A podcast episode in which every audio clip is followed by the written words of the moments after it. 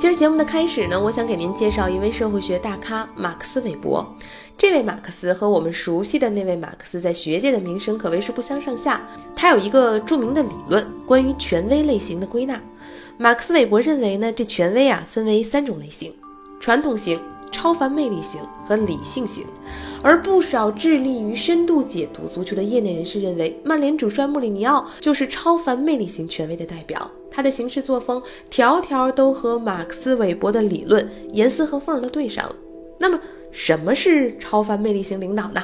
其实也就是字面意义，一个人凭借自己是个大能耐，大家都崇拜，创立了一个以他为中心的典范信仰，从而拥有了权威。那木鸟是不是受到马克思韦伯理论的启发来包装自己？现在已经不可考了。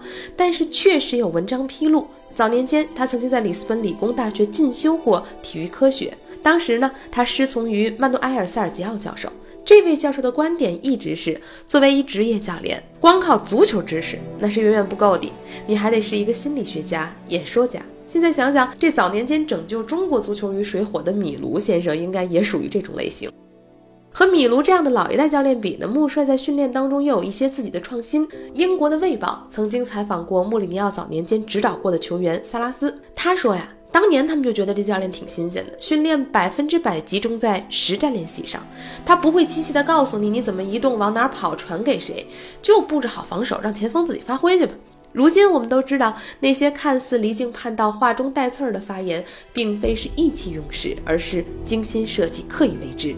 每一次著名的嘴仗打的，都是让球员会觉得我们在面对一支组织更好、更具侵略性的对手时，战斗力会变得格外强大。你可以说他们这是被穆里尼奥洗脑了，但这种凝聚力发挥到极致，球员就是会在比赛中本能的去寻找穆里尼奥式的解决方法。但是。木鸟最大的问题呢，就在于他激进的言论和他保守的足球审美之间的割裂。巴斯比爵士有句名言，翻译成中文大概意思就是：同志们冲啊，尽力的去享受比赛。而接手了红魔的穆里尼奥的实际行动却是：同志们冲啊，你的任务就是给对手找别扭，别让他们尽情的去享受比赛。于是有人就提出来了，似乎利物浦队的主帅克洛普更为知行合一。他个人的摇滚形象，他治下球队的狂飙作风，至少在当下更得评论界的人心。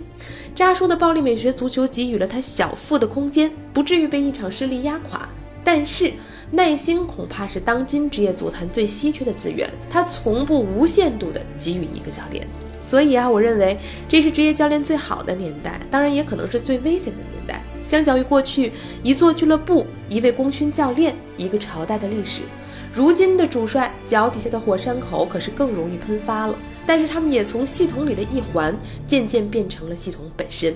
帅位易主，球队的精神内核都可能随之被颠覆。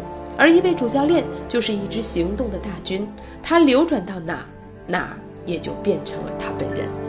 三分钟热度，直抵体坛沸点。我是张文。两会期间呢，咱们的节目不停更，首播就在央广体育现场。当然，你也可以在微博上关注张二文，弓长张，不靠谱的那种二，嗅觉灵敏，闻一闻。一三五日，咱们不见不散。